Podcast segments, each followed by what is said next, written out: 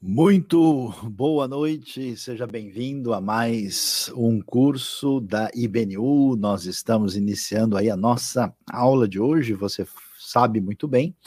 Esse curso faz parte daquilo que é o nosso projeto de teologia missional e hoje começando a nossa aula, que terá vários professores, eu vou dar o início, né, a missão na cidade, uma introdução a essa proposta tão valiosa e interessante. E como você sabe, esse curso tem também a parceria da Faculdade Teológica Batista de São Paulo. Se você quiser fazer o curso, receber um certificado, ter acesso diferenciado aos materiais, você pode fazê-lo aí entrando em contato, né, com a Teológica diretamente ou até mesmo com a nossa conexão aí da IBNU que encaminhará uh, adequadamente a informação. Talvez aí no chat você pode até mesmo ter o link direto lá da Teológica que você pode clicar uh, e fazer parte aí desse dessa proposta de ter um uh, chance de fazer o curso de uma maneira diferenciada. Então não se esqueça aí, né, inscreva-se no nosso canal,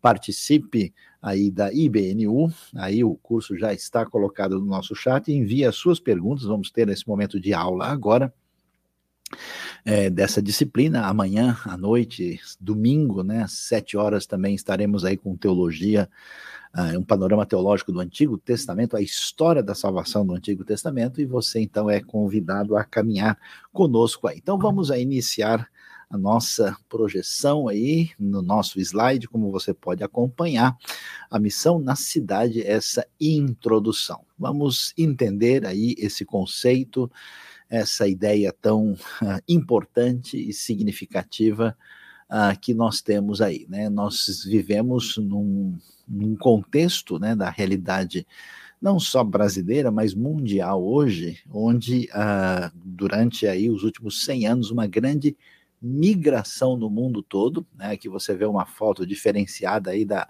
da grande São Paulo, né, onde nós estamos situados aqui, uh, da realidade urbana que passa a ser uh, um paradigma aí que tem que ser uh, percebido quando a gente fala da questão do encaminhamento da proposta missionária ou missiológica da igreja. Então, veja lá, a primeira coisa a ser destacada é que missão no Novo Testamento, na Bíblia, não é assim uma opção, não é, não é uma ideia que alguém teria, mas faz parte daquilo que é fundamental, que é essencial né, na proposta de ser igreja. Né? Quando a gente vê o desfecho do Evangelho de Mateus, na famosa grande comissão, aparece aí com o texto que todo mundo conhece, portanto, vão e façam discípulos de todas as nações, batizando-os em nome do Pai, do Filho e do Espírito Santo, ensinando-os a obedecer a tudo o que eu lhes ordenei, e eu estarei sempre com vocês até o fim dos tempos. Então, Jesus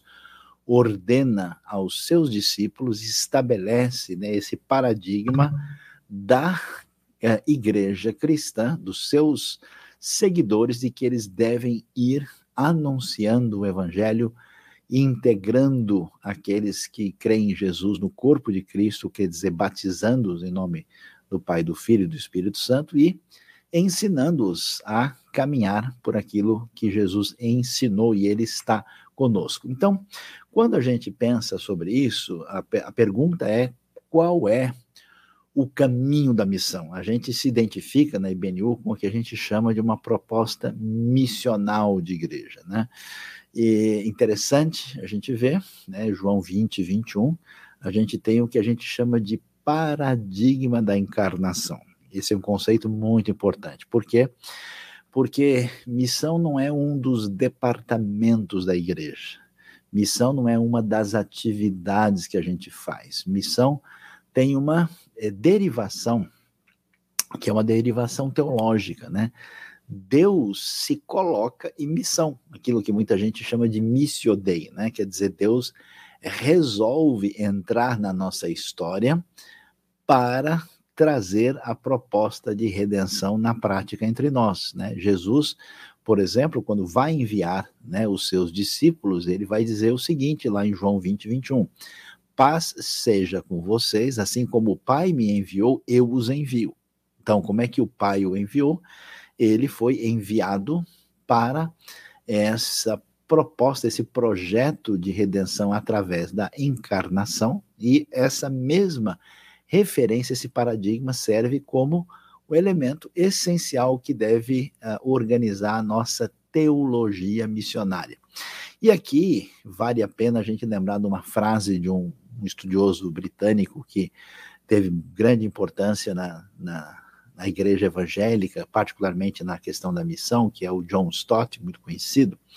Ele disse o quê? Que a missão da igreja resulta da própria missão de Deus e nela tem que modelar-se. Então, para entender a natureza da missão da igreja, temos que entender também a natureza da missão do filho.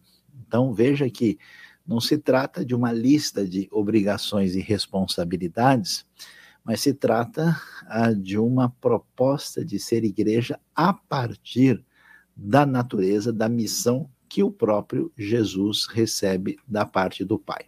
Então, nesse sentido, a, a referência do que significa fazer missão está muito ligado com esse conceito, que é o conceito de encarnação.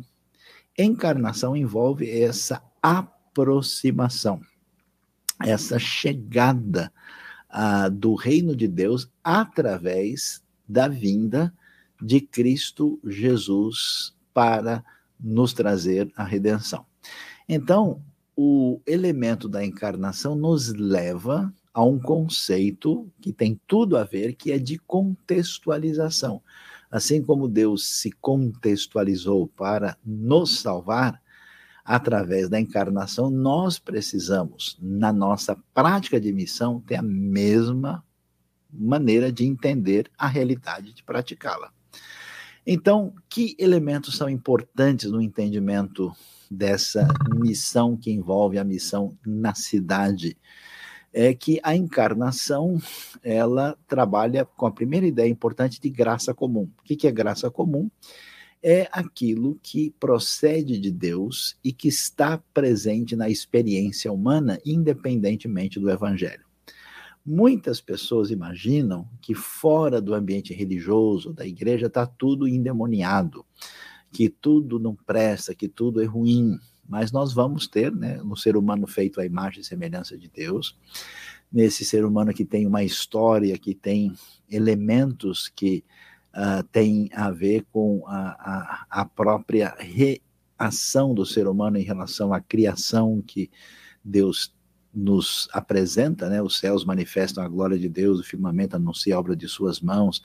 Então, na, na experiência humana, nós vamos ver muitos elementos que mostram que a, a graça de Deus não permitiu que o juízo divino chegasse sobre uh, os povos e que eles tivessem através da imagem de Deus neles, através de elementos históricos antigos, uma série de fatores no contexto cultural que permitem uma aproximação com o evangelho. Por que, que isso é importante? Porque isso vai nos ajudar a entender a importância da contextualização. E aí nós precisamos partir para a prática olhando a abordagem de Paulo. Né? O que, que Paulo faz? Paulo ele proclama o evangelho com perspectivas diferentes de abordagem. Paulo, quando fala para os judeus, é de um jeito, quando Paulo fala para os gregos, é de outro jeito.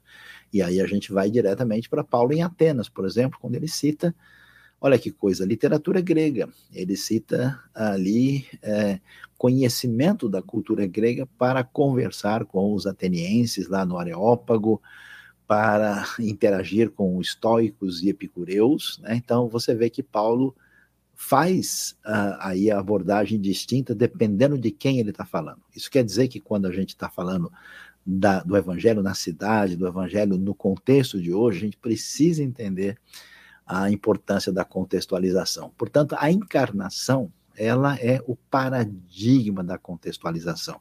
Da mesma maneira como Deus se aproximou de nós, né, essa frase importante lá de Filipenses 2, que Jesus não teve por usurpação ser igual a Deus, né? ele abriu mão da sua posição para se identificar conosco. Isso é um elemento essencial na maneira que a gente deve ter na proclamação do Evangelho para quem não o conhece.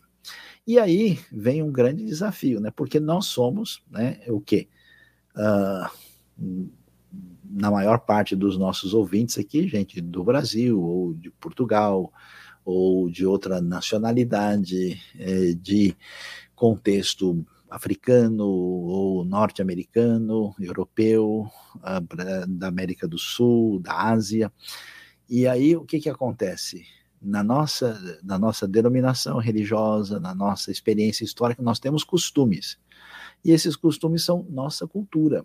Né? A nossa cultura ela tem elementos que têm a ver com a nossa identidade, mas não são a mesma coisa que evangelho. Né? Ou seja, uh, nós temos maneira de ser e de organizar a nossa liturgia, a nossa linguagem e tal, que tem o seu valor, tem a sua importância, mas a gente tem que entender que o evangelho em si vai ter perfis diferentes. Por exemplo, a maneira como alguém uh, ou adora a Deus num culto na Índia, uh, em Moçambique, na Suécia e no Paraguai, vai ser diferente, né?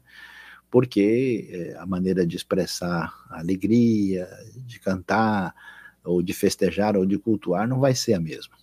E, portanto, a contextualização não é só, vamos dizer, um mecanismo que precisa ser feito de maneira prática ou pragmática ela é deve ser vista como atos de amor e de alteridade. Né? Eu estou me curvando diante do universo do outro e fazendo aquilo que é importante para atingir aí a outra pessoa com o evangelho. Então, pensando nisso, o que, que a gente tem em vista com a proposta da missão que deve atingir a realidade da cidade, né, deve atingir a realidade à nossa volta. A pregação do evangelho é muito simples, ela envolve fé e arrependimento, né? ou melhor, arrependimento e fé. A pessoa é convidada a reconhecer os seus erros, os seus pecados e a depositar a sua esperança de fé e de perdão e de salvação em Cristo Jesus, nosso Senhor. Uh, e essa mudança é a mudança que começa no nível individual, né? Então, quando a gente vai fazer qualquer projeto de proclamação, a gente começa nessa base da pirâmide, tá vendo? A gente pensa em gente arrependida com vidas regeneradas. À medida em que essas pessoas são mudadas pelo evangelho e vão reorganizando seus comportamentos, né? Elas vão mudando, né? Elas, elas começam com o evangelho, né? Que faz mudança de mentalidade, olha aí né, no triângulo aí do lado acima, e nós temos o que a gente chama de povos discipulados, né? A mudança de mentalidade vai interferir na mudança de comportamento, de valores e de crenças. Portanto, gente arrependida com vidas regeneradas podem produzir o que a gente chama de culturas reformadas, reformadas no bom, no sentido mais genérico da palavra. Não estou dizendo reformada aqui no sentido calvinista ou luterano ou anabatista, né? no sentido de culturas que passam por uma uh, reforma de vida, de mudança, né? de caminhada para ter o que a gente chama de uma sociedade reconstruída.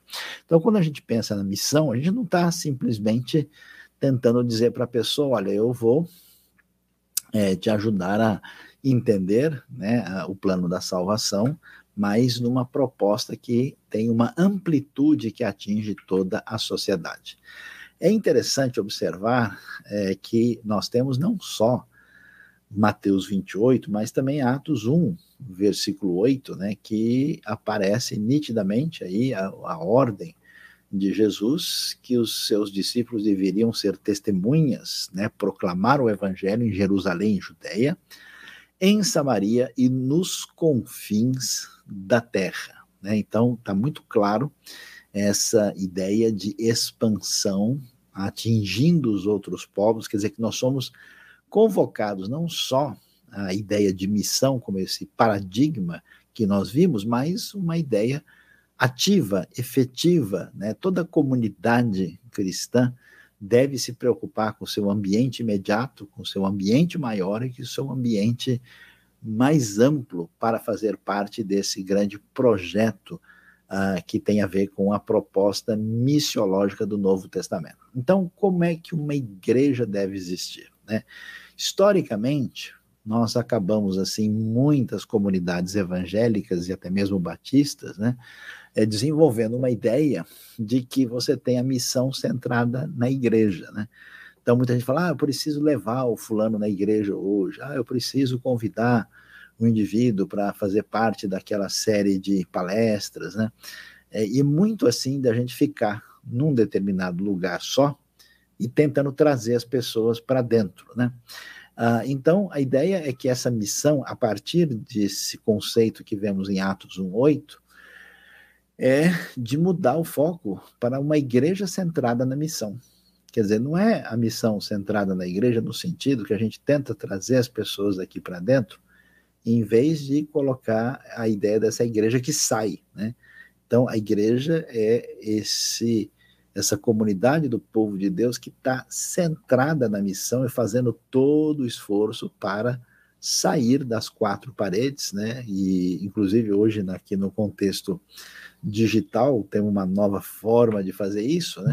A gente precisa caminhar nessa direção. Portanto, é muito importante, assim como Paulo fez, né? Conhecer o mundo à nossa volta. Então, uma das coisas valiosas para a gente poder caminhar na direção da missão é olhar um pouquinho para esse mundo pós-moderno, né?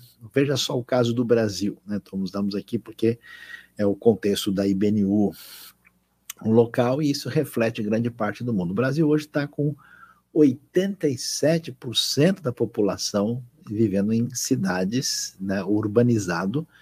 Isso foi uma transformação. Essa realidade também você encontra em Portugal, ah, na América do Norte, eh, na, em muitos lugares da Europa, na Ásia, África, né, tantas pessoas que eh, mudaram, né, e o Brasil está duas megalópolis, né, das 20 maiores cidades do mundo, duas delas são São Paulo e Rio de Janeiro, tem 50 cidades grandes no Brasil, cidades com mais de meio milhão de habitantes, só para a gente ter uma ideia, né, dessa, desse drama, dessa realidade urbanizada que traz uma série de desafios, né.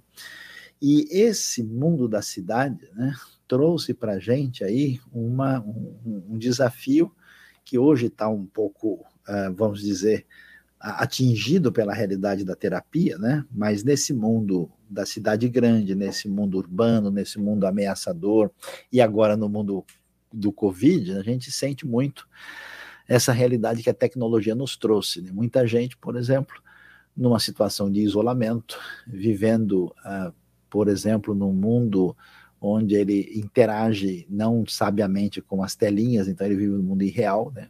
O problema sério da tecnologia hoje é que você procura o que você quer, né?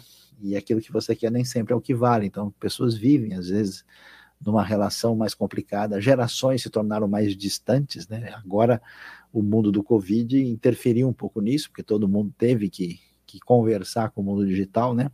E aí você tem hoje comportamentos nervosos, pessoas uh, que tem comportamentos ligados a vícios, né? Em parte é fuga da realidade, em parte é uma tentativa de terapia, uma realidade difícil, né? O mundo virtual, o impacto das redes sociais, né? Que tem interferido demais, né?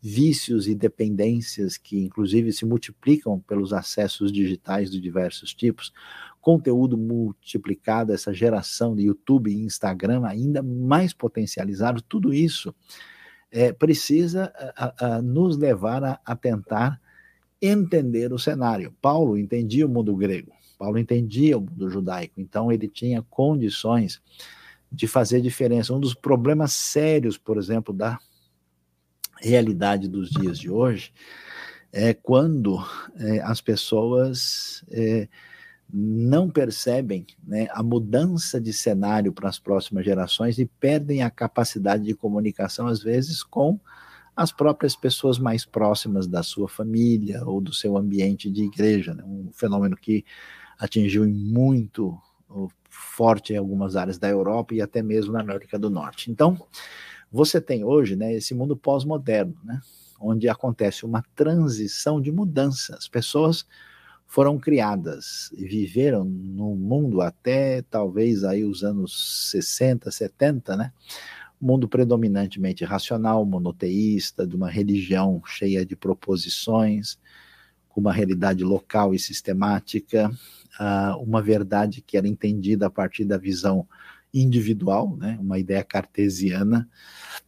E no mundo pós-cristão, a verdade agora tem outro, né, é, um, é um outro ambiente, né, é um mundo que, em vez de ser monoteísta e racional, ele é experiencial, ele é pluralista, tem várias, né, a, entender as coisas de uma outra maneira. Aí temos um testemunho bom da Radassa aí que conheceu a, a IBNU depois da, da pandemia, né, e começou a aprender mais da Bíblia e uma reflexão mais aprofundada. Muito bom, obrigado. Estamos aí juntos na caminhada. O mundo uh, ligado à, à, narrativa mística, né, que é o mundo da pós pós-cristão, pós-moderno, né? onde você tem uma realidade global e fluida e a verdade individual passou a ser a preferência tribal ou de uma comunidade específica. Então é uma mudança de cenário completa, né? E esse é o desafio, né? Então essa, esse mundo pós-moderno trouxe um mundo fluido e veloz, trouxe um relativismo, trouxe a importância da narrativa, né? é, e intuitiva. Vocês estão vendo, por exemplo, agora está passando essa novela da, do Gênesis, né? E é, independente dela estar tá sendo fiel ou não, dela estar tá sendo bem pesquisada e representar o que realmente aconteceu, ela chama atenção, né? E tem tido muita gente é, participando por causa da importância da narrativa, né? Intensamente existencial, né? experiência intensa para dar sentido na vida uma sociedade pluralista, multiplicação de tribos com né, enfoques peculiares, uma sociedade com a presença de muitas drogas, com uma fixação na sexualidade, com todo o seu perfil aí peculiar e, e sem parâmetro, né? E com misticismo acentuado. Uma desconstrução e reação fizeram parte de, uma, de um movimento interessante que tem a ver uma tentativa de fazer missão na cidade. Surgiu o que é chamado de igreja emergente, né? Essa igreja emergente, ela sentiu o mundo pós-moderno e tentou se aproximar para fazer missão de uma maneira não muito sábia. E qual o caminho que eles seguiram? Eles caminho, caminharam na direção de uma né, de enfrentar essa desconstrução e, e reagindo contra tudo que era modelo pronto, descentralizaram as estruturas, uma igreja sem qualquer organização mais formal, absolutamente, às vezes nem prefere nem chamar de igreja às vezes, né? Uma contextualização radical, né? Onde a contextualização chega num ponto tão grande que aí você é quase engolido pelo novo momento, né? Uma rejeição do racionalismo, a hermenêutica e a teologia ficam indefinidas e abertas e acabam engolindo qualquer coisa. Enfatizaram a importância e o valor da arte, né? É, a arte incluída na importância da missão. Valorizaram a comunidade, então, isso foi um fator interessante que deve ser percebido.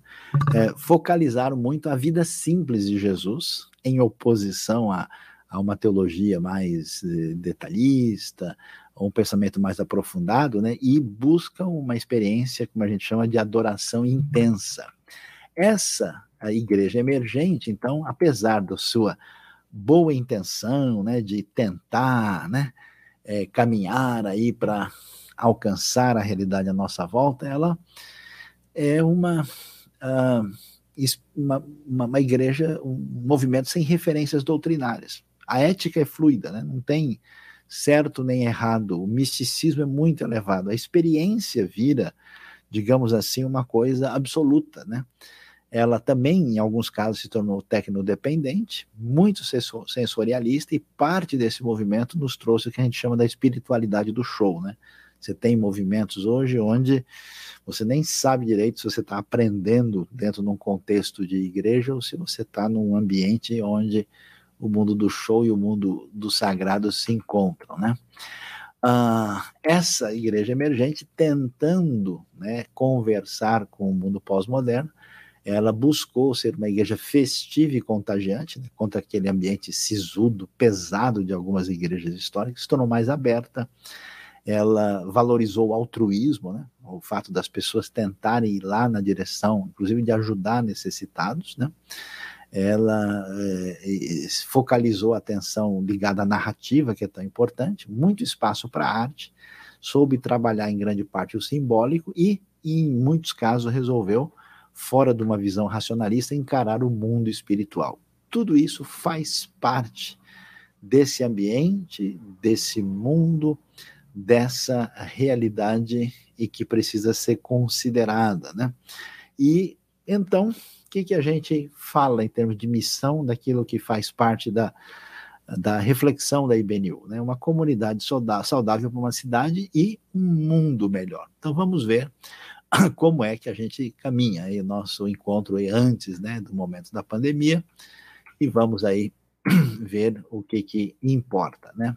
Uma igreja que está em missão, ela deve prestar atenção em algumas coisas fundamentais. Não há como a gente abrir mão do que é mais importante, que é a orientação bíblica. Ensino bíblico ah, equilibrado e relevante eh, são essenciais e fundamentais. Inclusive, aliás, se nós queremos falar para o mundo, nós precisamos ter alguma coisa a dizer. E isso tem que estar devidamente compreendido e adequadamente apresentado. Né? Então, não há como a igreja, a igreja abrir mão de conteúdo. Né? Não dá para a igreja ficar só uma massa de eh, interagir com os elementos imediatos das sensações sem ter uh, entendimento da Bíblia e falar de maneira relevante. É importante que a igreja cresça em cursos e treinamento, preparando as pessoas para uh, fazerem diferença na missão do reino. Um enfoque missional, né, que a gente vai dar mais atenção aqui, né, que, que a questão da missão ela é essencial na vida da igreja. Uma comunidade de cuidado mútuo e pastoral, né, quer dizer, as pessoas têm necessidade de relacional e de apoio, e aí por isso que a gente, por exemplo, faz as coisas a partir dos grupos, né? Esses grupos permitem essa interação semanal mais próxima. Valorização da família é um paradigma cristão importante, grupos que também servem para comunhão, além dessa questão de cuidado, né? Voluntariado e serviço, né? Porque nós somos chamados para uma relação de compromisso. E é interessante, né? Como é que uma igreja entra em missão? Ela entra em missão a partir da vida das pessoas. Então a igreja assim não deve ter, como se diz assim, simplesmente cargos apontados para alguém assumir a ideia é ver qual é o projeto de Deus na vida das pessoas, qual que é o sonho das pessoas, onde é que Deus está mexendo. E a partir daí as pessoas começam a servir no reino e dentro da comunidade eles acham seus pares que possam fazer desenvolver-se. Então, a gente tem né, projetos em áreas. Então, alguém pode, por exemplo, ter um projeto de ajudar com música uma comunidade carente um projeto como nós estamos tendo agora, que apoia, por exemplo, o trabalho que envolve a questão dos autistas, né? um projeto que envolve pessoas que estão vítimas aí da, a, da exploração né? do mercado que escraviza gente por meio de exploração sexual. A gente tem projetos que envolvem tradução de estudos bíblicos para línguas do mundo todo, tem projetos que tem a ver com comunidades indígenas na Amazônia, projeto de ensino da Bíblia. Então, quer dizer, com o que eu estou identificado? Como é que eu quero né, servir a Deus e esses projetos devem se desenvolver com uma direção efetiva. E aí, as áreas são várias. Pode ser na área da arte, que é importante, o esporte é importante, né? estão vendo as Olimpíadas né, e os desdobramentos disso, a ação humanitária, envolvimento em alguma área da cultura, né? Então é necessário que a igreja tenha essa condição de fazer diferença, né? E eu queria aqui apresentar um exemplo que em algumas ocasiões eu apresento, que de uma comunidade que eu conheci alguns anos atrás, funcionando na Alemanha, né? Chamada uh, Fegrebland. É, o porquê que eu quis fazer isso? Porque a Alemanha é um ambiente difícil, né? um ambiente muito mais fechado para a, a expressão religiosa imediata, né? tem um histórico, inclusive, difícil. Você tem uma, uma comunidade que é, fez uma proposta assim, missiológica que me chamou a atenção, e, uhum. e por que é, é, está exatamente num ambiente mais difícil, eles criaram o que eles chamavam de Kirche ohne Grenze, ou seja, igreja sem fronteira, e vale a pena perceber como é que eles se é, denominaram, né? Como uma comunidade cristã contextualizada, sustentável, holística, né? relevante e desafiadora. Ah, é, ali eles se definiram, né, no ambiente deles, um local onde se vive de forma intensa a fé cristã, como o corpo de Cristo, entregando tudo a Deus e uns aos outros, e ao mesmo tempo se mantém as portas completamente abertas para pessoas distantes de Deus.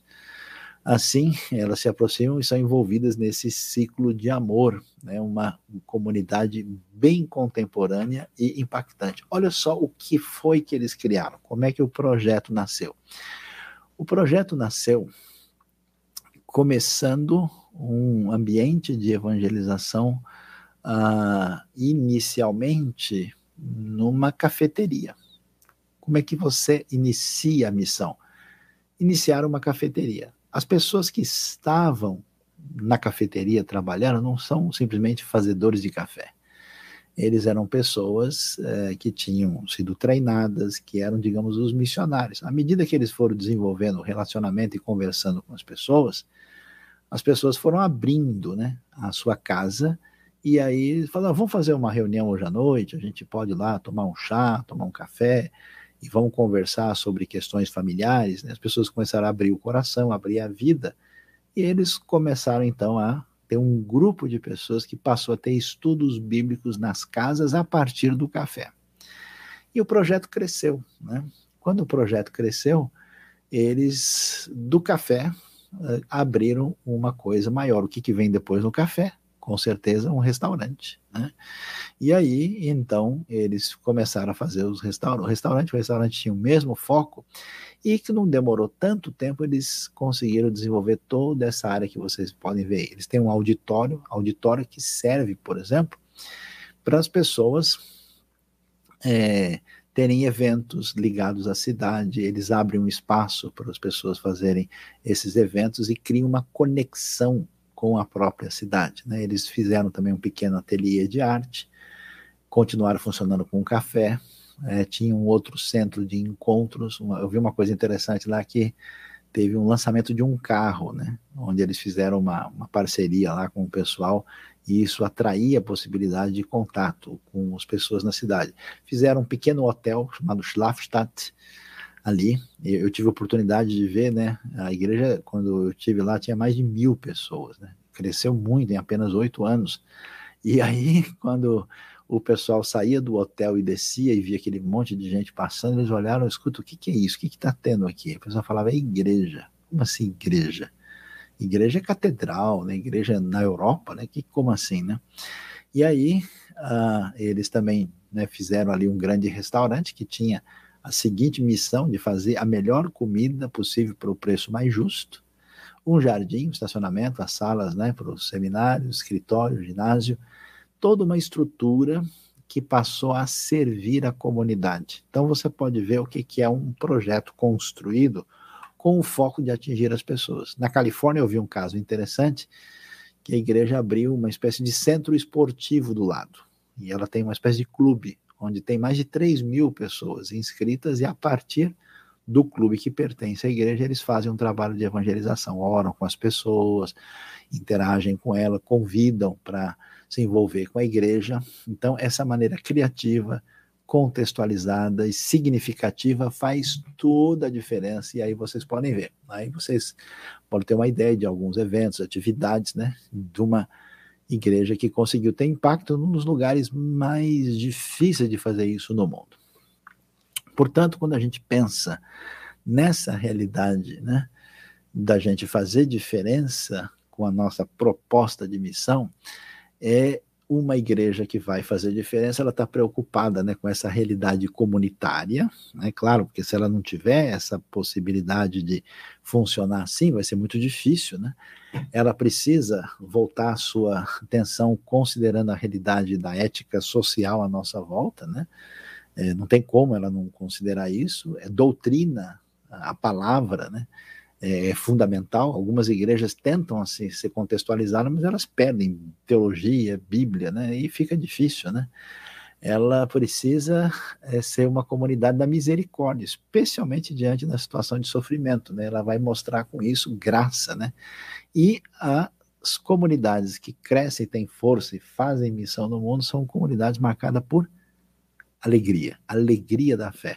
Né? Elas têm essa, essa exuberância né? de, de, de desfrutar dessa bênção de Deus. E eu diria o seguinte: para uma comunidade fazer missão, ela não pode abrir mão de ser criativa, isso é fundamental nessa caminhada. Ela precisa aprofundar a sua espiritualidade, quer dizer, a mensagem, a palavra não é só uma explicação intelectual, ela tem o objetivo de atingir o coração da pessoa, de mexer com a gente lá dentro. Ela tem que se voltar para essa relação aprofundada com Deus e ela precisa ser inserida na cultura e ter o foco objetivo de ser transformada formadora nessa caminhada. Então vamos ver um pouquinho mais da missão da igreja nesse novo contexto. O que, que a gente menciona, e aqui eu quero dar mais uma reforçada nisso, que tipo de igreja a gente pode ter no contexto de atingir a cidade que é recomendável e que não é recomendável. Né? Você tem igrejas, por exemplo, que a gente chama de igreja do perfil hospital, né? que segue apenas uma tradição denominacional, que vê o pastor apenas como um capelão, os membros são apenas pacientes necessitados, o pastor existe apenas para consolar e ele tem que visitar as pessoas. Tem igreja que virou empresa, então ela se volta para uma sociedade consumista, o pastor é um CEO, os membros são clientes que devem ser satisfeitos, o pastor quer causar um impacto emocional social e o que importa são grandes reuniões. Tem igreja que se presta a caminhar na direção política. Ela acaba sendo refém de uma visão partidária. Ou ela se torna uma igreja de esquerda ou de direita, né? E voltada para isso. Então, o pastor é um político de massas, os ativistas políticos são os membros, o, o, o papel do pastor é mobilizar os membros para causas escolhidas, e aí a articulação política acaba entrando lá. Há grupos que mergulharam de cabeça nisso, especialmente nos últimos anos a igreja precisa estar voltada para a missão, porque isso é a natureza da igreja. O perfil pastoral é de um mentor-mestre. Os membros, eles não são pacientes ou clientes, eles são discípulos, eles devem ser levados a serem seguidores de Jesus. O papel da liderança pastoral é ensinar, é equipar, é treinar, é ajudar as pessoas a caminhar na direção em que eles podem servir no reino e, portanto, o que se espera desse perfil pastoral é que o pastor tenha ensino para capacitação. Portanto, olhando mais um pouquinho os diversos modelos, né, quem vive numa igreja hospital entende que tudo que acontece à nossa volta é, é inimigo nosso. Qualquer coisa que não seja religioso da denominação é, é o mundo. A música é a mais antiga por cima, possível, só hino até o século XIX. Alvo final é o bem-estar da comunidade, a palavra-chave que marca essa igreja é manutenção. A gente sempre foi assim, a gente quer ser sempre assim. A igreja, empresa, que quer dizer que vê a cultura como um aliado que permite estratégias e ações. Você vai ver ambientes, por exemplo, neopentecostais, isso está muito nítido em algumas organizações. A música é gospel, o alvo é números, e o que importa é a satisfação. O cliente saiu satisfeito, bom, então ele vai voltar e vai contribuir de novo. A igreja política, ela tem uma ação mobilizadora, ela quer saber quem é que manda, quem é que é mandado, quem é o dominado, quem é o dominante, e ela trabalha em cima disso. O estilo é popular, mobilizador, a ação política e o que se espera, a palavra é engajamento. A igreja missional, a igreja de missão não é assim.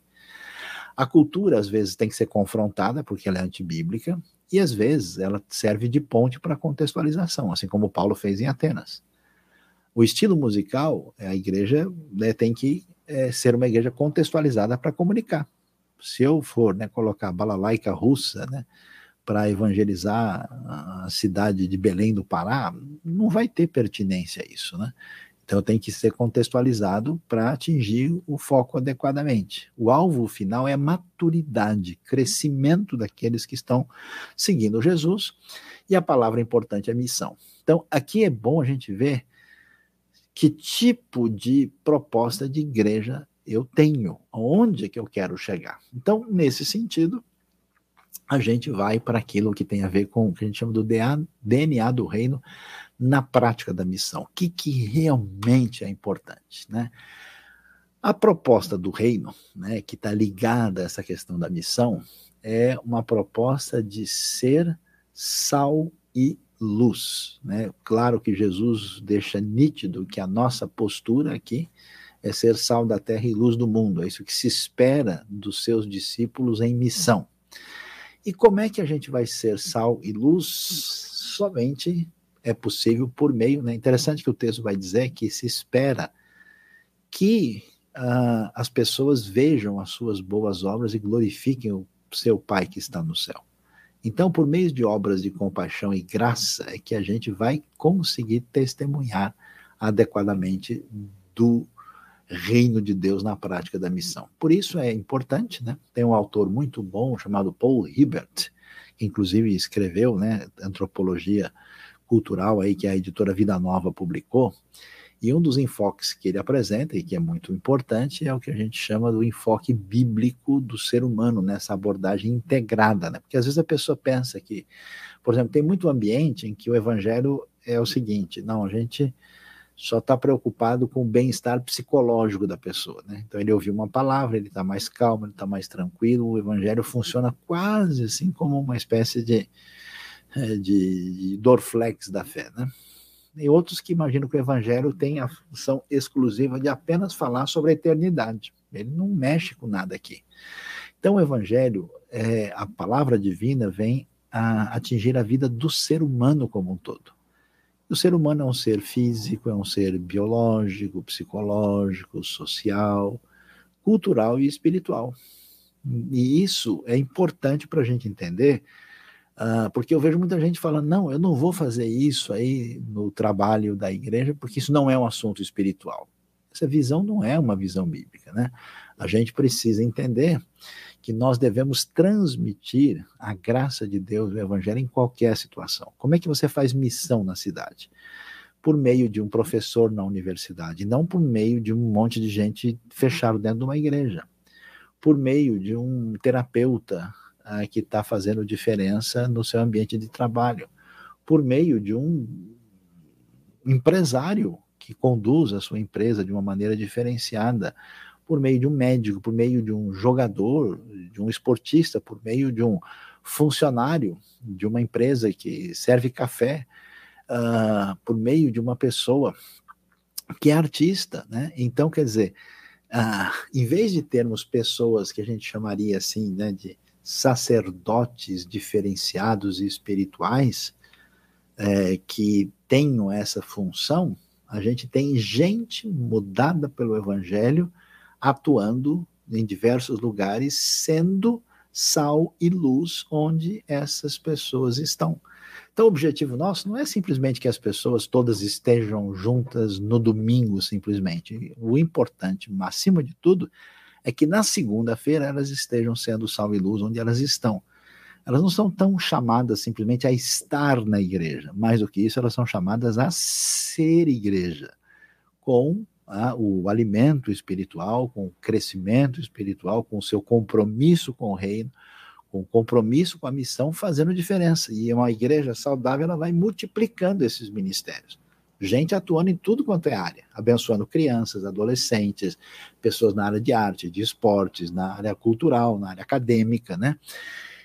E o que, que é tão valioso? Alguém até escreveu aqui alguma coisa aqui falando do, né, no contexto de hoje, com muita polarização, e onde tem toda uma discussão aí da, da questão do, do, ódio presente, o ódio sendo atribuído a A, B e às vezes até mesmo à comunidade religiosa, né? Então é muito importante ver, por exemplo, que Jesus fazia o que fazia movido de íntima compaixão. E por isso a gente quer enfatizar muito isso, que o amor de Deus é profundo, né? A graça de Deus que nos perdoa envolve essa essa ação extraordinária da graça do Pai em nosso favor. Por isso a missão tem a ver com compaixão derivada da graça que entra em ação. Né? Então, quando a gente se envolve né, com projetos missionários, onde a gente faz um esforço de fazer diferença na vida das pessoas como um sinal uh, de graça de amor uh, que não cobra nada dessa pessoa, né? Ninguém deve entender qualquer ação humanitária ou, ou social como se fosse um substituto para a pregação da verdade.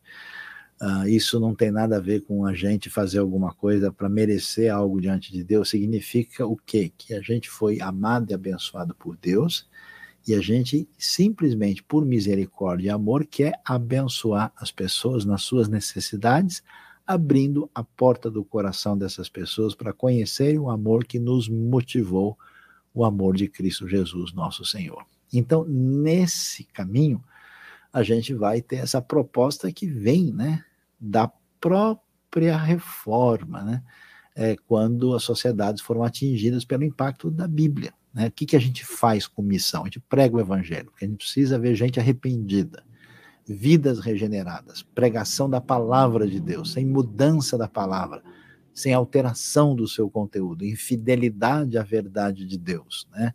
Para que o evangelho mude a cabeça das pessoas, a mentalidade, né? Aquilo que Romanos 12 deixa muito claro, né? A necessidade de uma renovação, da transformação da mente, né? E para que haja um caminho de povos discipulados no mundo todo. E isso quer dizer mudança de comportamento, mudança de valores, mudança de crenças, né? E aí você tem culturas inteiras mudadas. Qual que é a grande dificuldade que a gente enfrenta, por exemplo, no Brasil, né? Você tem uma grande massa religiosa, mas infelizmente muita gente você vê que não tem sido mudada na sua forma de pensar, ah, em comportamentos essenciais, em valores, né? E a pessoa mantém crenças, digamos assim, não bíblicas na sua vida. Trabalha com princípios inadequados. Então, quando a gente muda a cultura, é quando ela é impactada pelas, pelos valores e pelas referências do Evangelho, com o objetivo de, ao mesmo tempo em que a gente espera a vida eterna, a gente se prepara para a eternidade, para a vinda de Cristo Jesus, nosso Senhor, a gente também tem uma sociedade reconstruída pelo poder do Evangelho para enfatizar a importância disso, de como é que a gente trabalha com missão, aí vai o texto para a gente não se esquecer, que é tão importante no Sermão do Monte, que é Mateus capítulo 5, verso de número 16. Assim brilhe a luz de vocês diante dos homens, para que vejam as suas boas obras e glorifiquem ao Pai de vocês que está nos céus diante desse cenário, né? Vocês aí podem se preparar, a gente já já vai terminar a nossa apresentação e vocês podem mandar suas perguntas, né? Apresentar suas dúvidas aí, está no nosso apoio aqui hoje o Dilean que está nos ajudando, né? É, transmitir aqui a nossa live hoje também aí no chat a Suzy Lee também está nos dando um apoio e você pode encaminhar suas perguntas, vamos ter um tempo aí de bate-papo para a gente entender essa realidade desse contexto da cidade. E saibam vocês que a partir de hoje, então, nas próximas semanas, cada dia nós teremos uma aula diferente com uma um enfoque diferente. Por exemplo, como é que a gente faz missão no contexto universitário, devemos ver como é que a gente faz com pessoas em situação uh, de ser eh, pessoas com um determinado tipo de deficiência, como é que a gente faz num, num ambiente intelectual, como é que a gente faz missão uh, num contexto uh, de gente do mundo corporativo. Né? Então, vocês vão ter as possibilidades variadas no nosso curso que vai acontecer de agosto até o final de setembro. E o nosso último slide, para a gente não se esquecer, a cidade agora mudou, né? Antigamente você tinha essa, essa radicalização, né? O mundo urbano, distante e afastado do mundo virtual. As cidades começaram a ficar maiores, né? Eu fiz uma viagem assustadora da minha vida no Japão, né? E eu peguei o, o trem, né, que saía de Tóquio, né, ia até uma cidade mais ao sul, fui até a cidade de Toyohashi, Hamamatsu, e para minha surpresa eu andava com o trem e a cidade não acabava, né? Quer dizer, terminava uma cidade e entrava na outra. que é o processo das megalópolis no mundo, né? lugares em que você termina a cidade, mal terminou, já começa outra. Né?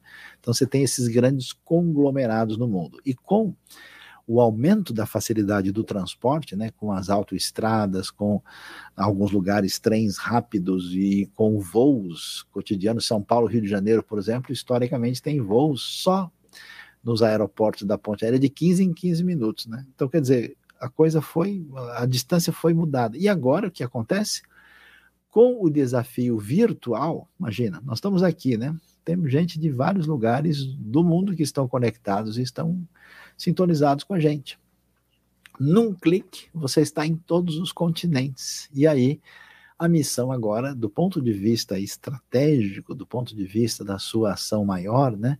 Ela tem o desafio virtual definido e ela também faz parte da realidade que tem que ser considerada naquilo que envolve o como devemos ser aí é, igreja e missão no novo desenho das cidades hoje interconectadas no planeta todo.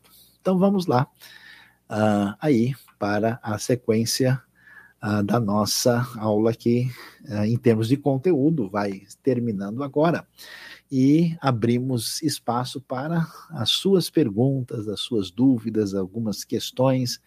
Temos aí um bom grupo de pessoas sintonizados com a gente. E Vamos abrir aí, Gilian pode interagir conosco. Não sei se temos já alguma pergunta, se você quer enviar, esse é o momento, nós teremos aí alguns minutos dedicados para perguntas e respostas dentro do nosso tema de hoje.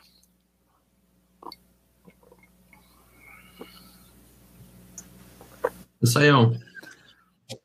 Opa. A, a Radassa tem colocado aqui sobre a questão da teologia ela fala que nós precisamos de uma teologia que consiga relacionar e responder o anseio social. E ainda coloca que devemos mostrar que a Bíblia responde à necessidade das pessoas. Então, como que a gente pode, de repente, porque isso tem sido um tema debatido, essa questão da teologia social, ah, e, e, inclusive algumas, vamos assim, subprodutos dessa teologia também já têm surgido. Como é que a gente pode, de repente, orientar o nosso pessoal que está assistindo a aula hoje sobre essas diversas teologias que têm surgido e o que a Bíblia realmente nos ensina sobre a justiça social.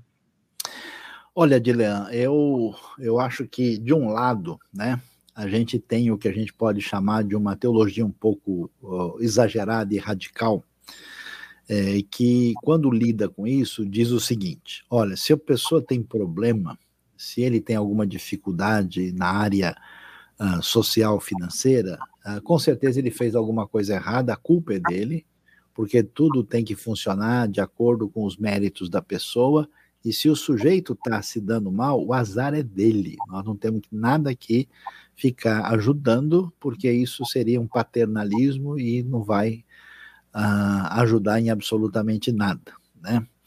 Uh, é mais ou menos aquilo, né? O sujeito aqui é cego, é culpa é dele ou dos pais dele, né? Então, deixa ele continuar cego, né? Esse tipo de atitude é um pouco complicada. Primeiro que Jesus nunca agiu desse jeito, ele nunca chegou, olha, eu vou curar os caras aqui que foram responsáveis, que mostraram uma... Se a gente for fazer, ajudar as pessoas, né? A, partir da, da, boa atitude delas, vai ser muito difícil ajudar alguém, né? Eu me lembro uma vez, eu encontrei uma pessoa muito necessitada na rua, né? E a pessoa me pediu um trocado, um lanche, alguma coisa assim. E alguém que estava comigo falou: Imagina, esse cara tá mentindo, né?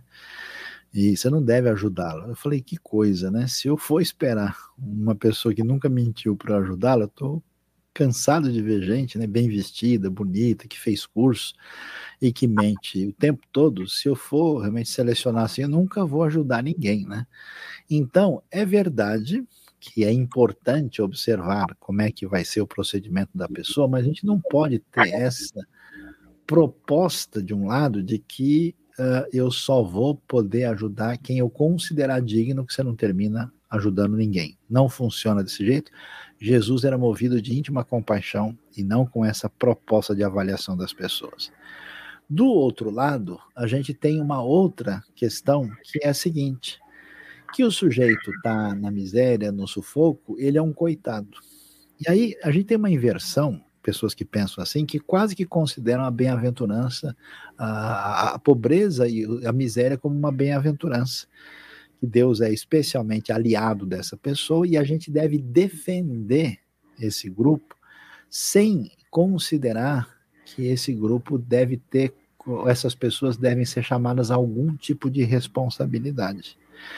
E eu acho muito interessante, eu tive diversas experiências na minha vida de conversar com gente que me disse o seguinte: olha, o Saião, você sabe que o meu avô era analfabeto, ele estava lá no interior, ele não sabia de nada. Então um dia chegou o evangelho, ele gostava de tomar umas a mais assim, a vida era muito difícil com a minha avó, e aí, de repente, ele conheceu o evangelho e mudou a vida dele. Ele aprendeu a ler na Bíblia, o meu pai foi criado por ele já diferente e conseguiu caminhar, teve um bom emprego e hoje eu estou aqui como dono dessa empresa, eu estou aqui nessa situação. Então você vê a mudança na trajetória da família por uma mudança de atitude, postura e mentalidade.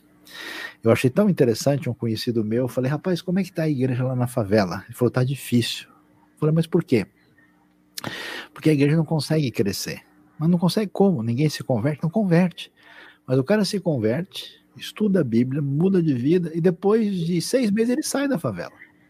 Quer dizer, a ideia, você não consegue tirar um indivíduo da favela, você tem que tirar a favela de dentro dele, né? Você tem que tirar aqueles valores, aquelas ideias que não estão ajudando e que estão, de certa forma, promovendo uma vida mais difícil. E aí, o que, que a gente precisa? A gente precisa entender né, o poder de Deus, a possibilidade de superação, a mudança de vida que vem dessa apropriação do evangelho. Agora, não só isso, porque às vezes a pessoa, por exemplo, tem boa disposição, tem boa vontade, mas não tem oportunidade. Ele não tem uma mão estendida. Ele tem momentos de crise que ele precisa de um apoio. Então a igreja precisa, ao mesmo tempo, ser uma igreja de misericórdia, né?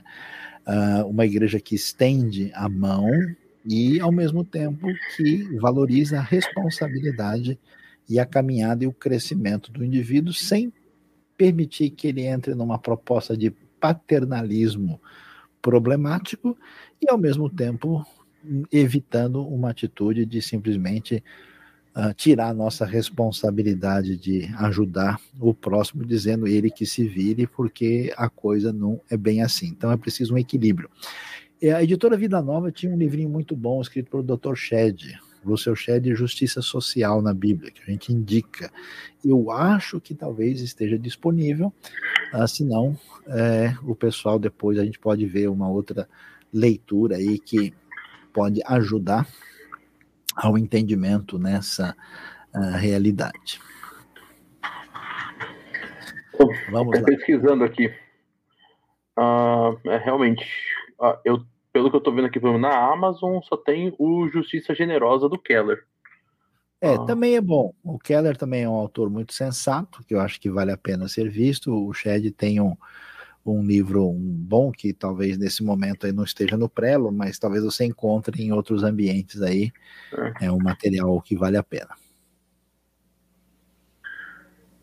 A, a Radassa também pergunta aqui, colocar aqui na tela, a igreja deve responder às necessidades do espaço ou local onde ela está.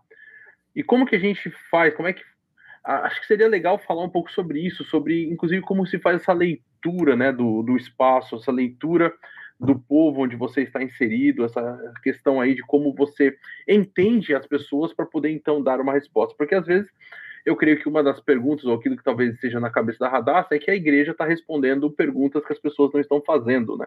Que é geralmente uma atitude que é bem comum, né, Saião? É verdade. Uh, o que acontece é que a, a, igreja pode correr o risco de perder o seu foco missiológico. Então, o que, que acontece? É, a igreja cria o que a gente chama de uma subcultura. Né? Eles têm os seus próprios é, interesses, a sua própria visão, as pessoas se tornam religiosas discutindo temas, aquilo que tem a ver com a sua realidade imediata, né? E aí elas perdem a percepção da pertinência do que está acontecendo lá fora. Por isso que, historicamente, quando nós tivemos situações assim catastróficas né, no mundo, onde você tem, por exemplo, movimentos eh, terríveis que trouxeram desastre na sociedade, você vê que boa parte dos religiosos não estavam nem sabendo o que estava acontecendo, né?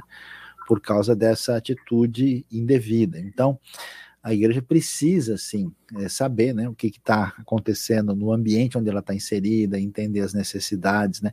Eu acho interessante, um dia eu vi uma pesquisa da MTV sobre a realidade dos jovens, né? Então eles tinham assim, tipo, até a média de horas que o jovem dormia, que hora que ele acordava e qual é o alimento preferido deles, tudo com a intenção de abrir um espaço de veiculação de conteúdo para a realidade desses jovens. Então, assim, um, um problema sério que a igreja pode ter é, é, é o problema de uh, se deixar levar uh, por um mundo sem Deus e se perder nesse processo, né, como algumas comunidades que tentam é uma contextualização e são engolidas no processo e, e, perdem a capacidade de ser sal e fazer diferença. E a outra é sofrer a síndrome do avestruz, né? põe a cabeça dentro do chão e a gente não sabe mais nada, a gente só não quer se incomodar, né, sem entender o que está acontecendo no contexto à nossa volta. Ah, ela tem uma outra pergunta aí, né? Isso. Pergunta tá aí, por que temos aumentado o número de evangélicos no Brasil, ao mesmo tempo aumentado a intolerância, violência, homossexualismo e o número de assassinatos no Brasil? Então, uh, essa é uma questão complicada, né? É, é que a sociedade de hoje ela está aumentando em, em, violência de modo geral, né? Porque você tem, é, é, digamos, é, acho que uma cultura anterior que trabalhou o que a gente chama de trivialização da violência, né? Aquilo que historicamente chama de filmes de ação, né? é, um monte de coisa assim, onde é que é normal ver um sujeito dar um soco na cara do outro, o cara enfiar a faca na barriga, uh, e também até os nossos programas, assim, e às vezes de notícias se concentraram, né, uh, é, e, e, em crimes, né, em, em coisas assim, porque é, são, chamam a atenção, né, então hoje esse elemento se tornou forte, e também o fato das redes sociais, quer dizer, eu não estou ali, se eu estou na frente da pessoa, olhando nos olhos dela, conversando, é uma coisa. Agora, se eu estou atrás de uma rede social, eu posso dizer as palavras mais pesadas, eu, e aí, né? E além disso, nós estamos hoje num momento difícil de polarização ideológica, né?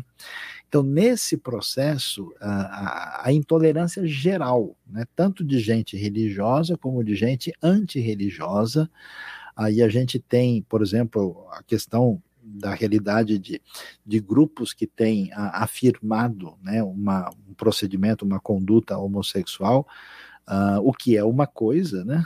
É, e outros que querem é, defender aquela proposta de estilo de vida e fazê-lo uh, ser normativo uh, e definido dentro da sociedade. Né? E grupos que se opõem a isso, e às vezes os dois grupos é, sem condição de conversar e de interagir, é, vamos dizer, de uma maneira civilizada, aqui sem, sem discutir o mérito da questão. É claro que se você é um cristão bíblico, evangélico, você tem valores que envolvem família, ética, moralidade, seu jeito de, de ser e de pensar, e você tem outras comunidades com outras ideias religiosas, com outras ideologias, e, e aí você tem que pelo menos saber conversar sobre esse assunto e dizer, olha, a minha proposta de vida é essa e nós vamos caminhar por aqui. Mas, de fato, estamos num momento muito complicado e, e, de certa forma, com a perda da importância da vida humana. Por isso que é tão importante, daí que vem a nossa ênfase, tão importante a gente aprender a fazer o quê?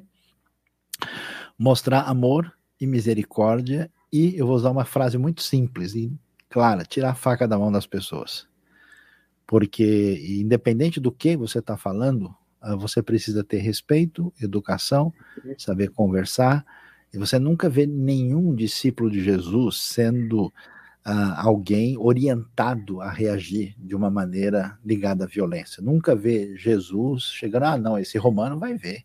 Que isso? Ah, o que, que ele acha que é? Não, peraí, aquele fariseu agora o negócio vai pegar. Não pode ser desse jeito, né? E então a coisa é complicada. O André faz uma observação também aí, né? Isso mesmo. Ele coloca que é necessário nascer de novo, que é muito diferente do que se tornar membro de uma igreja local. Ele tem razão. Né? Não tem, não tem é como negar a realidade do que o, o evangelho não é simplesmente uh, uma realidade de uma ideologia. Nós não estamos só seguindo algumas ideias, né? Uh, as, o, o homem natural, diz o apóstolo Paulo, não consegue entender as coisas espirituais porque elas se entendem pelo espírito e tem a ver com uh, o o Espírito de Deus uh, mudando a vida da pessoa. Então, essa transformação espiritual, essa situação de capacidade de, é, de entender as suas falhas, de arrependimento, de se voltar para Deus, de reconhecer né, o perdão e a vida eterna e graça de Cristo Jesus, com certeza uh, é a necessidade maior. Há muitas pessoas que de fato né, estão dentro do ambiente religioso, mas nunca tiveram uma experiência com Deus, e especialmente uma experiência de verdadeira conversão. Né? Então eu acho que a gente precisa de fato ter um chamado, não só a piedade, a espiritualidade e a expressão de graça e misericórdia. Né? Eu acho interessante, né? Eu, tem um autor na América do Norte que ele é um, um, um, um linguista, né? Inclusive ele é muito assim, tem até um pouco ativista político, muito conhecido, chama Noam Chomsky. Né? Eu não concordo com muitas ideias dele, com outras eu concordo. E, e, ele uma vez fez um prefácio, ele é de origem judaica, né? E ele fez um prefácio de um cara lá que era praticamente um antissemita, né? Um cara extremamente anti-judeu, né? E, e anti tudo que você pode envolver com a realidade. E alguém, e o pessoal ficou revoltado. Como é que você fez o prefácio do livro? Simplesmente eu fiz isso para dizer que o indivíduo de quem eu discordo 100% tem direito de dizer o que ele pretende dizer. Se a gente vai concordar ou não, é um segundo passo, mas eu devo respeitá-lo e aprender a conversar com ele, mesmo sendo totalmente diferente. Né?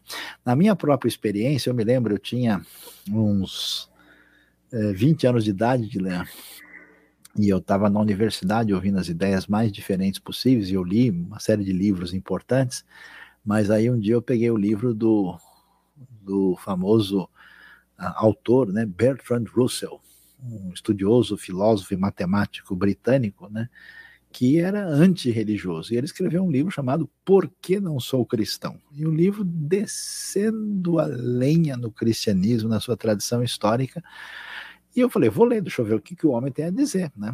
Eu saí de lá até mais reforçado na minha fé. Eu falei, bom, se é isso que ele está enxergando como cristianismo, então acho que tem muita coisa aqui que não foi muito bem é, percebida, né?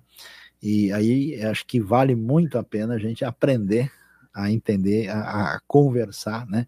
E acho que a força do evangelho, especialmente no mundo pós-moderno, vem muito da nossa atitude para com as pessoas, porque quando a pessoa vê que você tem uma atitude diferente, ele vai querer ouvir o que você tem a dizer.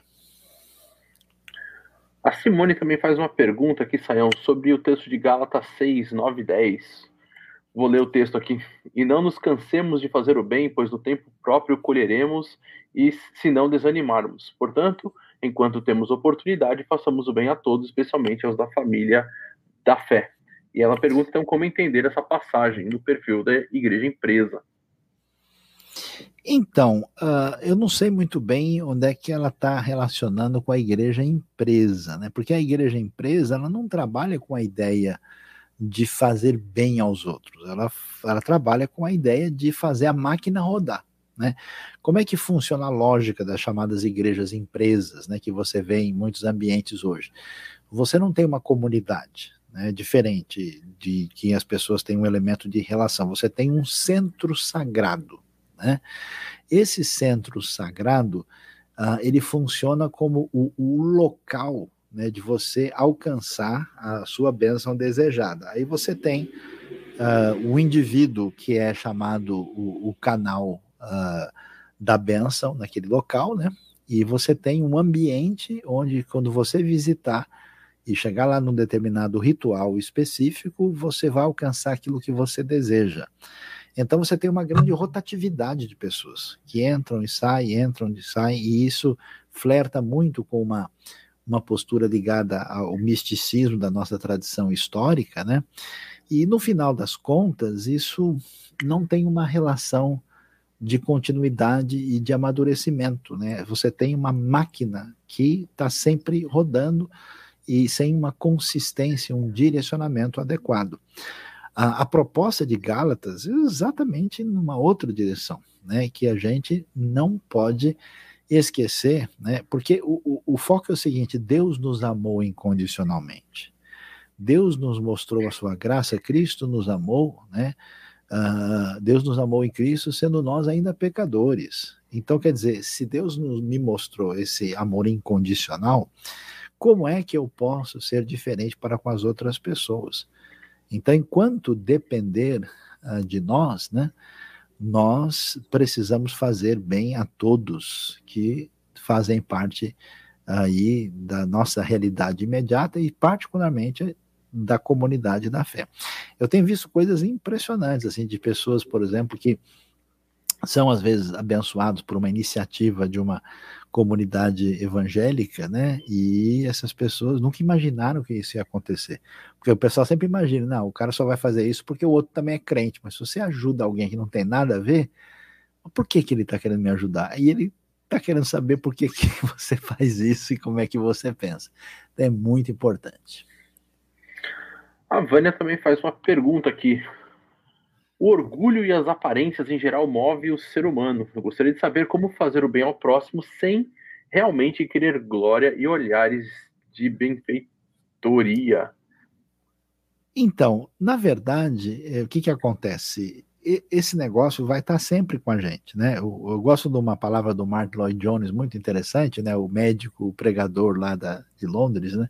O galês, ele dizia o seguinte, né, que o problema quando a gente vai orar a Deus, né, e, e se trancar no quarto, é que a gente precisa fechar a porta para os outros não ver. Até é fácil, o problema é fechar a porta para que eu mesmo não veja, né? Eu preciso me botar do lado de fora. Então é perfeitamente razoável, né? É, e compreensível que quando eu oro, quando eu leio a Bíblia, quando eu faço alguma coisa, eu de alguma maneira, né, a gente vai se sentir numa posição de, olha, eu fiz um negócio legal, né? eu mereço um abraço, né? Agora, veja bem, a saída não é assim, não vou fazer nada, porque senão eu vou me sentir orgulhoso. Esquece, orgulhoso não é que você vai sentir orgulhoso, você já é, né? Como eu, né? Então a gente vai ter que depender da graça de Deus e aprender né, a crescer na nossa espiritualidade, na nossa caminhada com Deus, para começar a prestar mais atenção na pessoa que está sofrendo, né, do que uh, uh, no que a gente está fazendo. Né? Você lembra quando Jesus, né, interessante lá, quando a pessoa chega lá na, na vida eterna, né, e o Senhor recebe, o Senhor diz, ó, vocês foram me visitar e eu estava doente, eu tive preso, vocês me, vocês me deram, eu tive fome, vocês me deram pão, me deram comida, né, eu tive sede. E aí a pessoa diz, Senhor, mas quando é que a gente fez isso? Você percebe, eles não contabilizaram. Então, assim, eu, eu acho que a gente tem que ficar mais de boa, né? E, sim, e entender que o evangelho é coisa assim, pô, a pessoa está num sufoco ali, o pessoal, vamos dar uma força ali, né? Sem ficar muito, como é que eu chamaria aí? purpurizando esse negócio, né? Falando, olha, porque o irmão, não sei o quê, tarará. Às vezes eu vejo um pessoal meio malucão assim, que olha, o irmão, não sei o quê. É, e aí eu tenho vontade até de rir, né? Porque, meu, só uma coisa tão simples, você, por exemplo, é deslocar uma cesta básica para quem está sem comida, né? E, então, quando a gente. Então, a gente precisa ser domesticado. Nosso orgulho é um cavalo bravo, né? Precisa ser colocado no lugar aí para que a gente caminhe na direção certa. E temos a pergunta do Jack, do Jack Johnny aqui. Como dialogarmos com os outros caminhos considerados por seus seguidores como caminhos autênticos de salvação? Então, isso é, é interessante, é importante, porque nós temos uma sociedade, lembra que a gente falou, do mundo pós-moderno, né? Que é uma sociedade é, pluralista, né? Em que as pessoas estão hoje num universo diferente, né?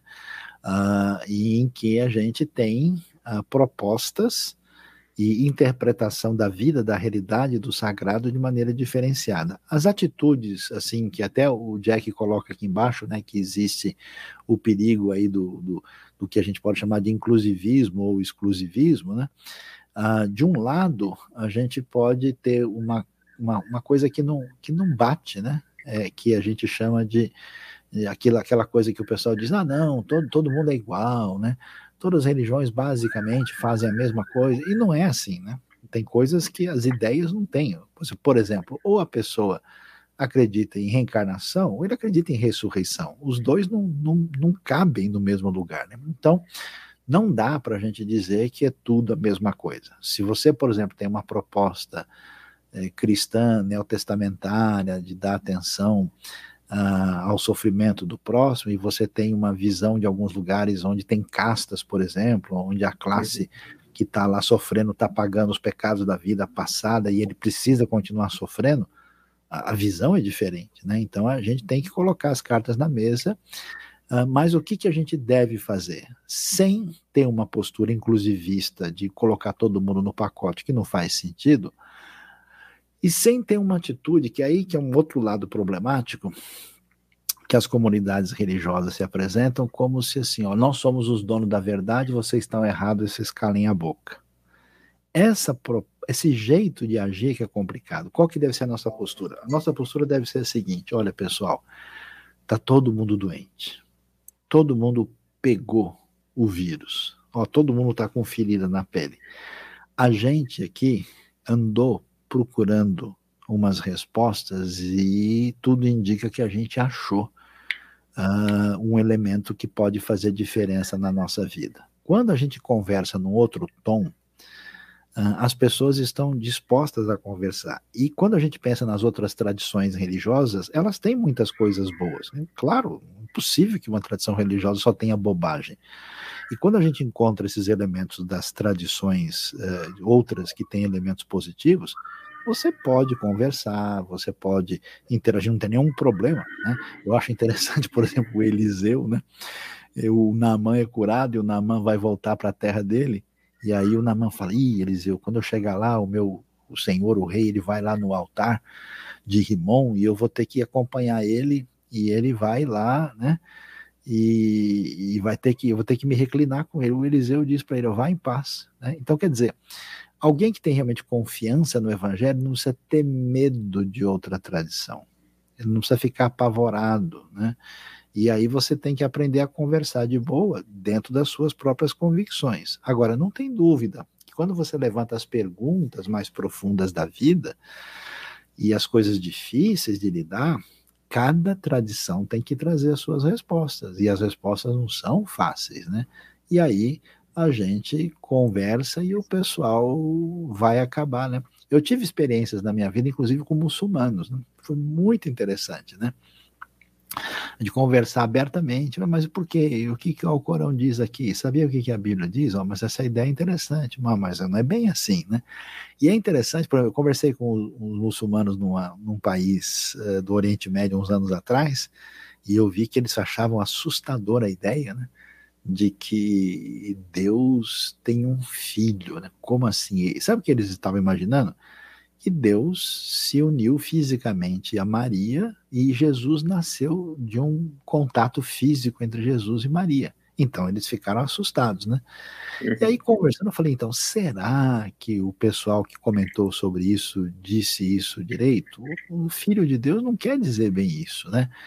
E aí, vocês não falam, por exemplo, na tradição islâmica, que o Alcorão é a mãe dos livros? Mas será que o Alcorão nasceu né? É, é, ele é a mãe, porque um outro pai né, casou com ele e nasceram os outros livros. Percebe que a linguagem não é exatamente literal? Então, Jesus não é filho de Deus nesse sentido. Acho que o pessoal não entendeu direito. Ah, nunca tinha pensado por esse lado, né? Então, dá para gente conversar. E hoje tem muita gente que que de fato tem fome, sede espiritual. Eu estava num país desse, aí um muçulmano me segurou e falou: por que, que o senhor fala de Deus aí? E isso não está decorando a coisa, está falando um negócio que está sentindo no coração. Eu pude sentir aqui. Por que, que é assim? Como é que é? E eu conversei com ele super de boa. Então dá para gente, né? É, conversar direitinho e até em situações um pouquinho mais complicadas a gente pode, né? tirar a bola sem fazer falta, né? E saber conversar com as pessoas adequadamente. Na sequência aqui, Saião, temos uma pergunta do José Simão. Ele pergunta como posso ser luz do mundo e sal da terra diante de pessoas que conhecem meus conflitos familiares e até conjugais. Eu até separei aqui uma pregação tua na IBNU sobre sal da terra e luz do mundo. Vou até colocar aqui no chat para o pessoal poder depois poder assistir também. Então a impressão que a gente tem é que o pessoal assim tem uma ideia de que se a gente não for um indivíduo muito perfeito e, e, e, e maravilhoso, a gente não pode fazer nada com o evangelho. Preste atenção de como é que a Bíblia fala da vida das pessoas que foram trabalhadas por Deus. Você vai ver Moisés, Moisés perde a paciência, não entra na terra prometida, ele brigou, matou um egípcio, tem um histórico cheio de percalços e dificuldades. O que é uma pessoa mais complicada do que o profeta Jonas? Pega o Elias, que depois de todo o sucesso, de estar tá lá no topo, literalmente no topo do Monte Carmelo, inclusive, né? O cara daqui a pouco está pedindo para morrer. Então, não sei de onde que o pessoal tirou a ideia que você tem que ser uma pessoa legal ah, para que alguém possa ouvir o que você tem a dizer. Então, nosso comportamento é assim, ó, eu só posso falar alguma coisa se eu for o doutor fulano de tal. Aí eu posso dizer, eu sou o chefe do hospital. Mas a proposta da Bíblia é a seguinte: não, eu sou doente. Eu sou doente, eu tenho problemas e dificuldades. E o caminho que eu estou achando para lidar com o meu problema uh, é exatamente o caminho que eu encontrei no Evangelho. Quer dizer, eu não sou a, a representação máxima do Evangelho, eu sou um doente que achou remédio. Então é o seguinte, ó, eu também tenho raiva das pessoas. Você acha que o saião aqui tá no trânsito, o cara me corta, me fecha, me faz perder o farol e fico com vontade de dar um abraço nele. Fico com vontade de fazer farinha do cara e de dizer um monte de nome que eu não vou nem pensar em repetir aqui. Claro que se a pessoa, né? Todo mundo tem tentações de diversos tipos e fragilidades e dificuldades. Agora, o que que acontece? A gente, a gente achou, não a gente, a gente achou Jesus, né? A gente achou o evangelho, a palavra de Deus. Então, mesmo com a sua fragilidade, você não desista da sua fé, caminhe, né? E continue crendo no poder de Deus e na dependência de Deus na sua caminhada diária, porque ele vai dar força e vai abençoar. Imagina um Pedro da vida, que depois de avisado negou Jesus, era para Jesus nunca mais olhar na cara dele. E Jesus vai transformar esse Pedro nos maiores protagonistas da fé que a gente pode conhecer. Então, esse é o poder do evangelho, não é de lidar com gente legal, é de fazer coisas extraordinárias com gente como nós aqui. É, o Bruno, inclusive, lá de é. Navegantes, é. coloca o exemplo aí de Pedro também. tá conectado, tá ligado. Sintonia total. Isso aí, eu acho que a última pergunta que a gente tem é a da Giovana. Tem, Giovanni que tem aqui embaixo. Como tratar desse tema com igrejas conservadoras? Tá aí uma pergunta difícil. Pois é, é, aí depende um pouco, né? Mas a, a Daça em cima disse alguma coisa, leciono, agora tenho que saber relacionar minha fé, tratar de divórcio, teologia, adoração de crianças, dizendo que não é normal. Pois é, esse é o grande desafio, né? A gente precisa de fato crescer, acho que a, a pergunta se liga com a pergunta do Giovanni aí, né? Uhum. Ah, o que acontece, né? A gente ah, tem que entender o seguinte, você já reparou que a Bíblia tem uns livros assim que parecem não fazer sentido? Por que, que você precisa de um Deuteronômio se você já tem o Êxodo? Para que, que você precisa de Mateus se já tem Marcos? E por que precisa de João? Por que, que você precisa de Crônicas se já tem Samuel e Reis? Então você percebe que esse conteúdo bíblico ele é retomado e realinhado num novo contexto para responder uma nova situação e uma nova necessidade.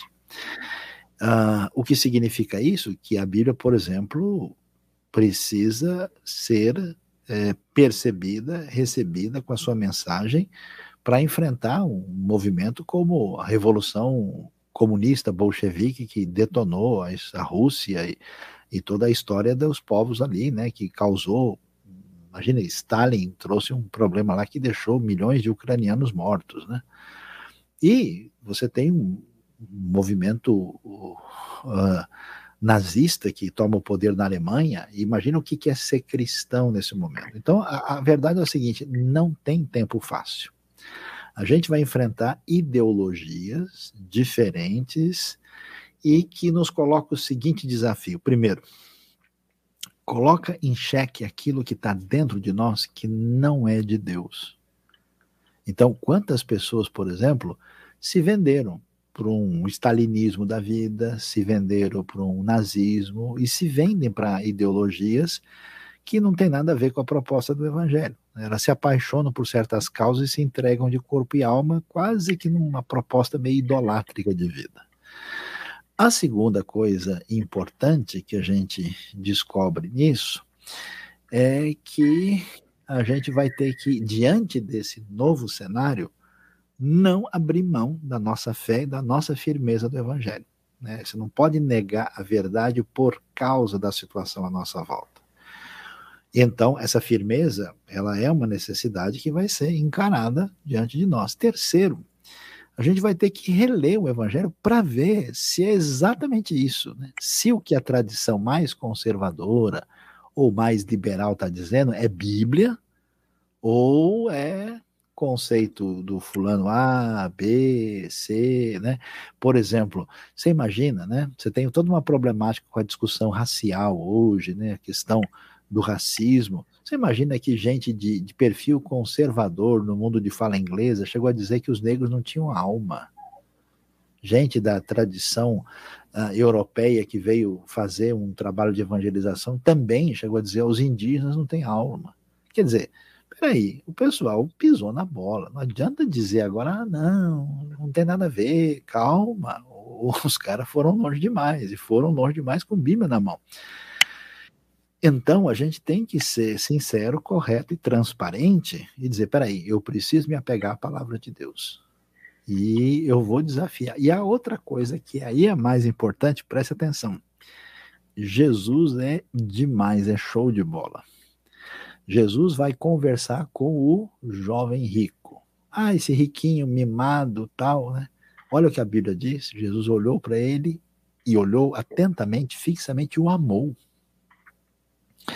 Jesus ia jantar na casa do fariseu. Jesus ia aí conversar com o jovem rico. Jesus deixou Judas Iscariotes lavar os pés dele. Jesus era de boa com as crianças. Jesus foi conversar com a mulher samaritana. Mulher samaritana não entrava mais nem na metade das igrejas. Mas ah, não, no caso, tive cinco maridos, estou vendo com um cara que nem meu marido não é. Meu amigo, se o cara não consegue nem lidar com a pessoa divorciada, imagina com a mulher samaritana. Então, a atitude de Jesus é uma atitude de misericórdia e de amor. Você não precisa concordar com a pessoa, mas você pode amar essa pessoa. Então, se eu estou diante de um indivíduo, por exemplo, que é intolerante, que acha que tem que sair arrebentando e matando aí, e eu converso com essa pessoa olho no olho, com respeito e amor e mostrando a atitude que vem daquilo que Deus fez por mim, se eu converso com homossexual militante que tem raiva de religião, ou converso até com um, um, um indivíduo de uma outra religião, né, que tem uma postura de ruptura, e eu falo com essa pessoa nesse tom, olha, a coisa vai fazer diferença. Eu já tive experiência de conversar com gente que você não pode nem imaginar que tipo de gente é. Mas a pessoa se sentiu respeitado, ouvido e amado.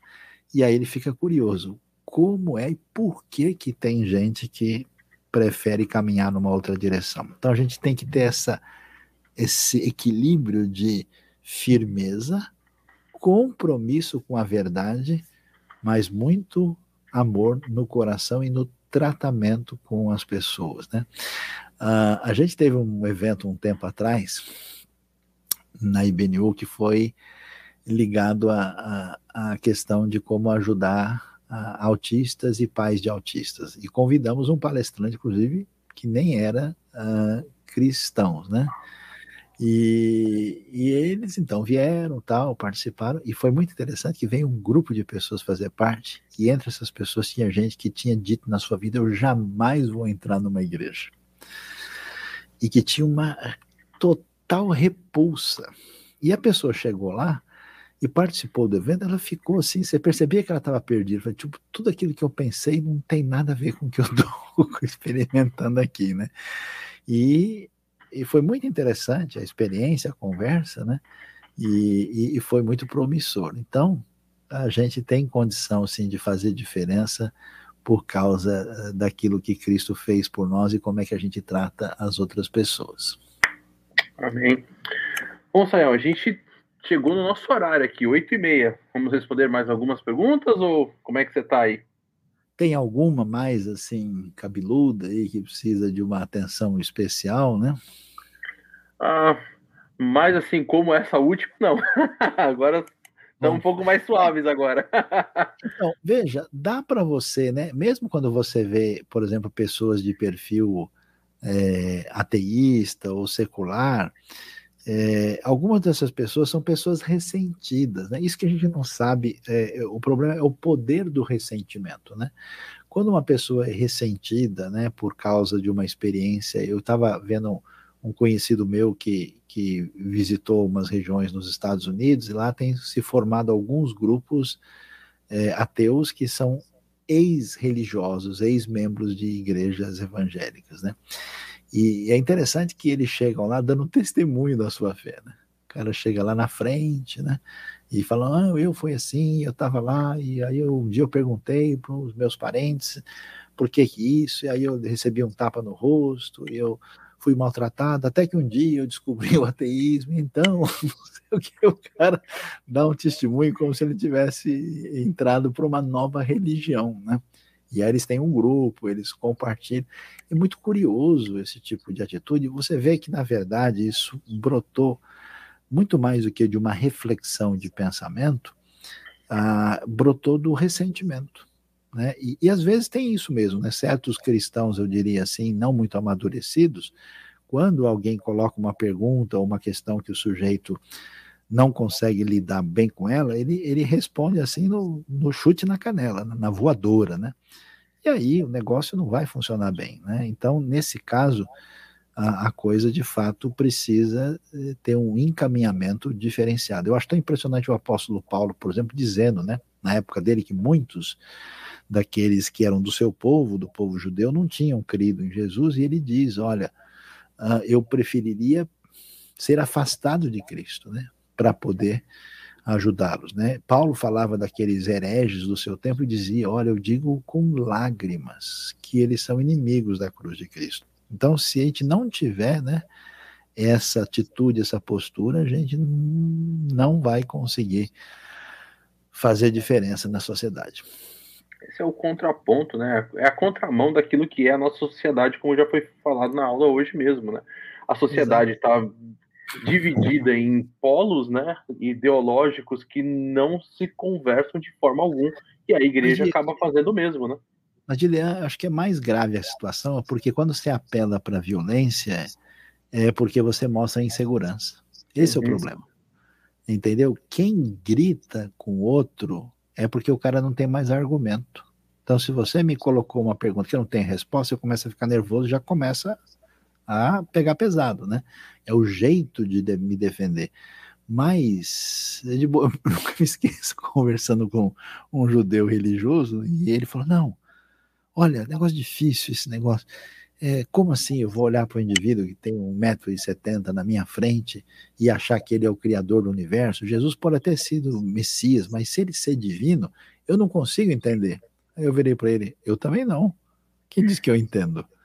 É, não é a questão de entender, a questão é que a gente tem uma série de textos bíblicos que apontam para isso, então a gente tem que lidar com essa informação. Mas eu vou dizer para você, ó, que coisa absurda, seu ignorante que não aceita a palavra divina, eu creio e você não crê em nada. Não, não funciona por aí, né? Se o sujeito pagão, né? É, que você é tão transparente quanto ele, né? Uh, e está pensando e conhece o tamanho da dificuldade, fica muito mais fácil conversar tá? Mas, pessoal, muito obrigado né, pela presença de vocês. Sejam aí bem-vindos. As nossas aulas vão continuar né, no sábado. Amanhã à noite vai ter teologia do Antigo Testamento. Vamos falar sobre Êxodo, Levítico, Números, aí, né, os livros do Pentateuco.